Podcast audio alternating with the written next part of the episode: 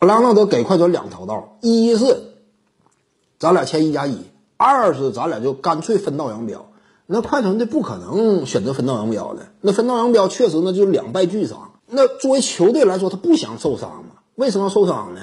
我干脆养你一年无所谓嘛，这玩意儿啊。所以让他都给你两条道，你说快船怎么走？只能说接着签一加一呀。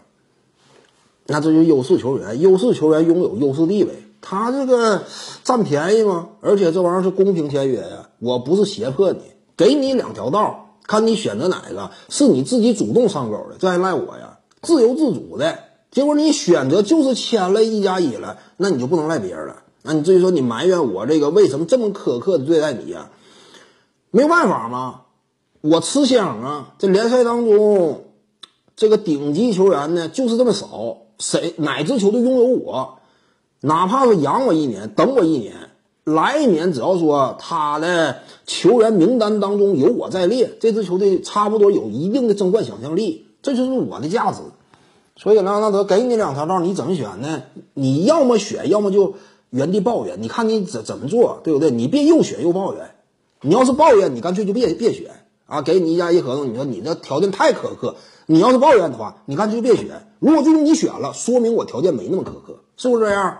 因为这个都是动态调整的。什么叫条件苛刻啊？咱俩签个这个一加一加一合同算了，就连续三年我都有球员选项，这叫得寸进尺。当时快船就会断然拒绝。那你这纯纯属扯淡一样。一加一加一加一，你咋不签四个？你要这么签的话，那你玩人一样，年年你都是球员选项，呃，那就不行了。那这会儿那就说什么呢？快船队不签了，那直接拒绝了吗？这叫什么？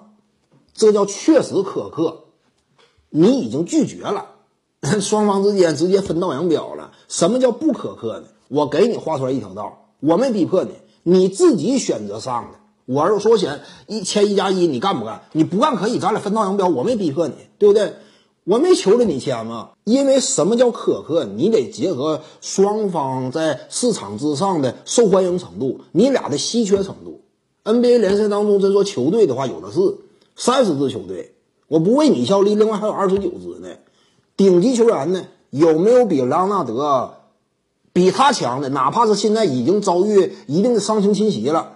你说联赛当中有没有几个真说市场能量比拉纳德大的？